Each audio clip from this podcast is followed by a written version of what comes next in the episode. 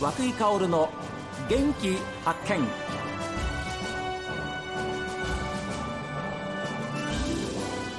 こんにちは和久井薫です。和久井薫の元気発見。この番組は私が発見した北海道の元気な人と出会っていただきます。今週は音更町対馬農場代表でいらっしゃり十勝指導農業士会の会長でもいらっしゃいます対馬明さんにお話を伺っています。夏暑い時どうしましたって実は、ええ。えー、涼しい朝にちょっと手手作業してこれは暑くなったらダメだわと。じゃあトラクター作業に切り替えてね、うん、日中はトラクターに乗ってエアコンかけてただ暑い日中はトラクター仕事にして、はい、朝夕の時だけちょっと手作業にしようとかね。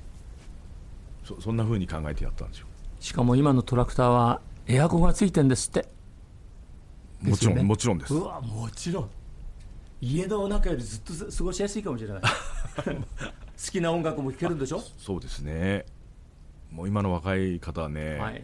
もうばっちり、ね、スマホ使うからスマホでねあの好きな音楽ダウンロードしてねそれを今で言えばそのね Bluetooth とかさそれでトラクターの中に飛ばしてバーッと好きなのを聴いてるとかね。はは。変わりましたけどでもそうやっていかないとやっぱこれからまあ、若い人も含めてやっぱ農業への関心魅力を持ってもらうためには必要なことですよね、うん、そうですね。作業の効率化も含めて。ええ、効率とあのより楽しくとかね、うん、快適に。はい。ですね。ああそうですね。ですからいかに農業の魅力を PR していくかということもあの対馬さんたちの指導農業士会でもあの大きな課題だっていうふうに思うんですけれども。例えば対馬農場さんの場合、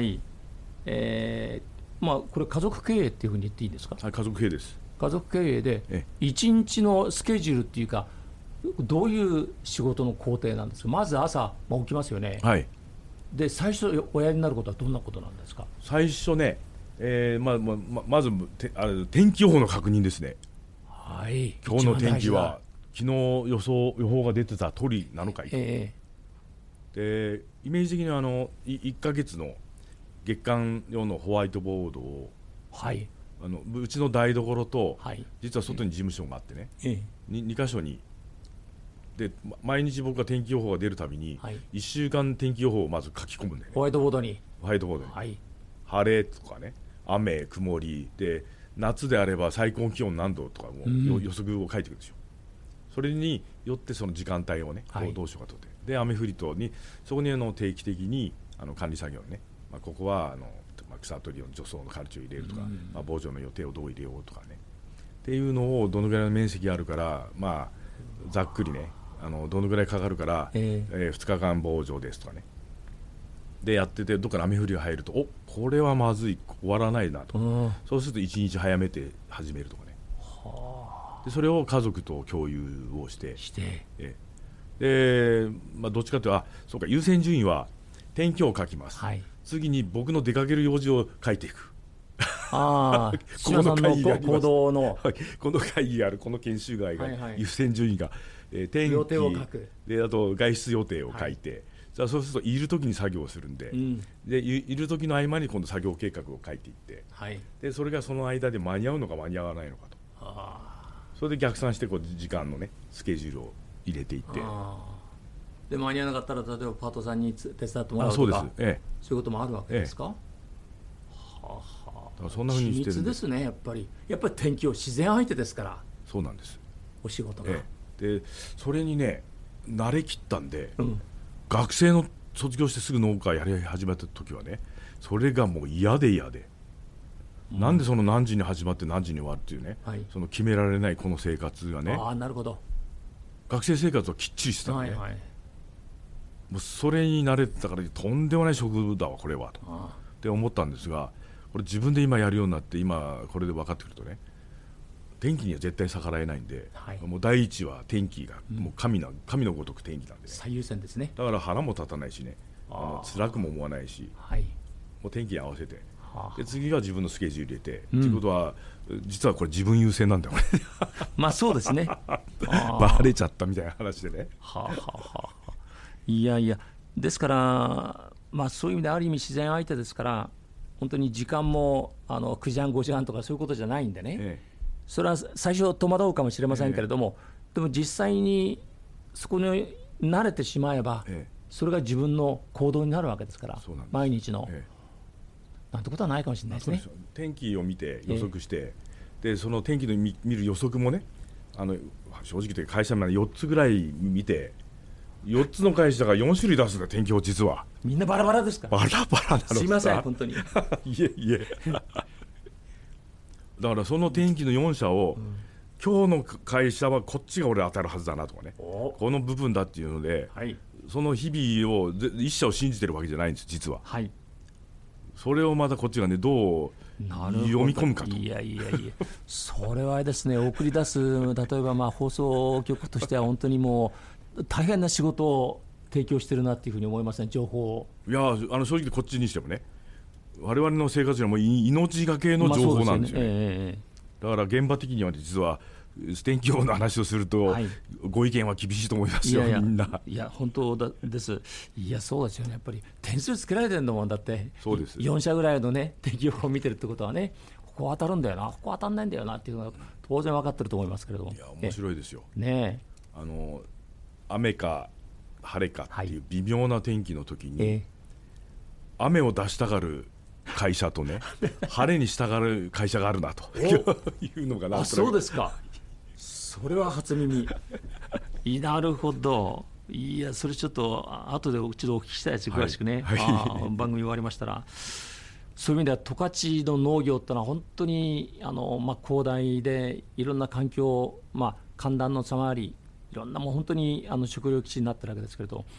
課題っていうのは、例えばどういうことがあるんですか、十勝農業の課題。課題ですか、え。えーまず日本の人口が減って北海道の人口が減って、うん。で特にあの農農業もねあの後継者が減っててあのだんだん担い手が減ってますっていう話があるんで、ええ。まあ、これは事実なんですが、はい。あの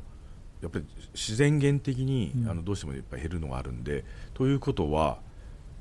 残ってる人がうん。規模拡大に進むはあはあ。間違いなく。えであまあ、規模拡大と新規ともね新規でやりたいっていう人もどう入れながらあの地域にこうなん、まあ、馴染んでいくかっていうのをね、うん。これ多分両方やっていくんですが、えうん。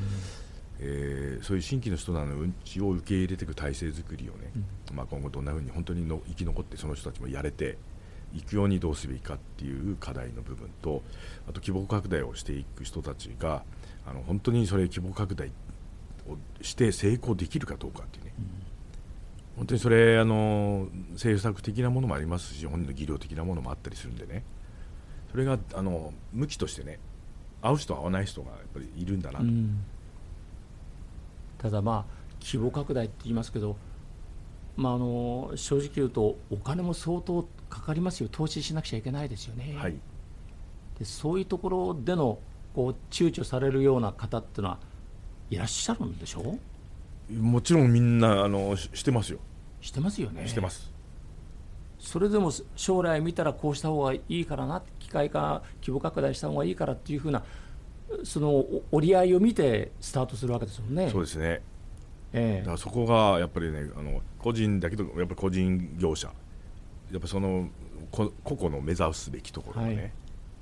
これ機械化をしてより効率を上げて大規模をしてやっていくのか、うん。まあ、適正なこの規模適正というかね自はい。分たちでやれるこの規模をやっぱりその付加価値とかねいろんなものをかけながら、えーその中でこうやっていくかっていうのねうん。ますますね多様に分かれていくような気がしますね。ああ多様に。多様に。まああのまあ、うち今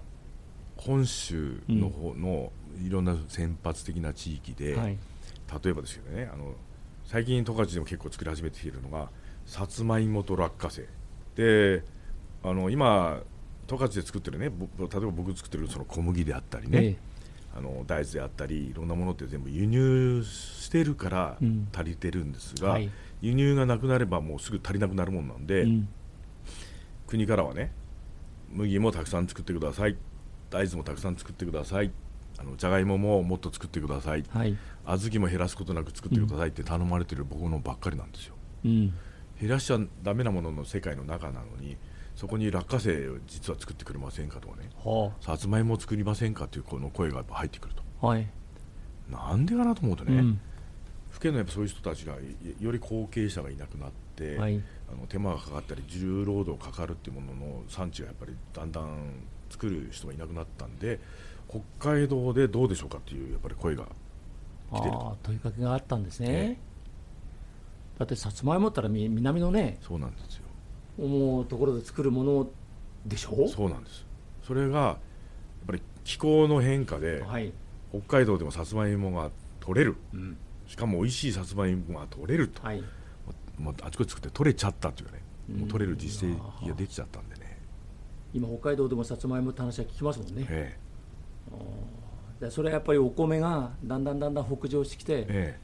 え、やっぱり美味しいお米北海道もできるようになりました、ええ、もちろんその品種改良っていうねね努力もあったんだと思いますけどそういうやっぱり気候的なことが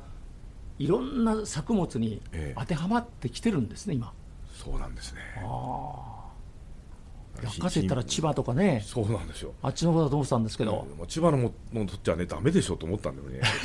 じゃあ千葉の時どうするんだっていうね、うん、そしたらなんか高齢によってね将来の生産が不安定で安定なんないんで、安定が不安定なんで、えー、やっぱどこかでしっかり作ってもらわないとあの、ね、国産の落花生がなくなるかもしれないとか、まあ、減るというね、まあ、それはこれだけ北海道が広大な土地があるっていうふうなところもあるんでしょうけれども、ええ、それよりもやっぱり気候の変わりっていうのは大きいですね、北海道農業にとって。大きいですね。それは負担になるんですか、やっぱり。例えばさつまいも作ってくれ、落花生作ってくれ、今まで北海道では作ってなかったものが、どんどんどんどんこう こっちにこう、えー、お願いとして国からそういうのが来るっていうことは、大変なことではありますよね。あの僕の考えとね、作ってる人の考え多分真逆だと思うんでね。で作ってる人たちはあのやっぱりその落花生ね。特になんか聞いたねやっぱ生落花生とかがね美味しいんで、はいね、あのやっぱりねそれを自分のところで作って直売だったりなんだ顔が見えて、やっぱり美味しいって言ってもらったわとかその体感とかね、でさつまいもも麺は向こうはあの焼酎用のがメインなんですが、まあ、それちょっとね向こうであの元腐れ病っていう病気が出てちょっと生産量落ちたから焼酎工場が半分しか稼働してないところから端を発したみたいなんですが、うん、ででただ今こっちでねだんだん伸びてきてるのはねあの焼き芋にするとかねスイーツ用にするって、ね、非常に美味しいさつまいもを作ってやっぱり身近な消費者の人に喜んでもらうっていうねのがあってその感覚が身につくと皆さんなかなかねあの喜びのホルモンが出てね、作っちゃうってなるんだけど、はい。はい、ただそれはね労力がかかってるんでねそうです、ね、それはさつまいも作ったり落花生作ったらね労力がかかっててとてもじゃないけど隣近所あちこち畑出てもね、はい、じゃあもっと麦作りましょうもっと大豆作りましょうっていう発想にね、えー、ならなくなっていく。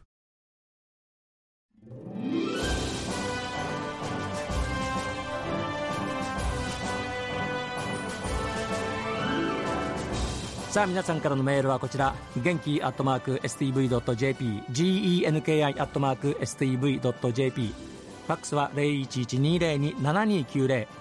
おはがきの方は郵便番号 060-8705STB ラジオ和久井薫の元気発見までです。明日もお昼12時40分元気にお会いしましょう。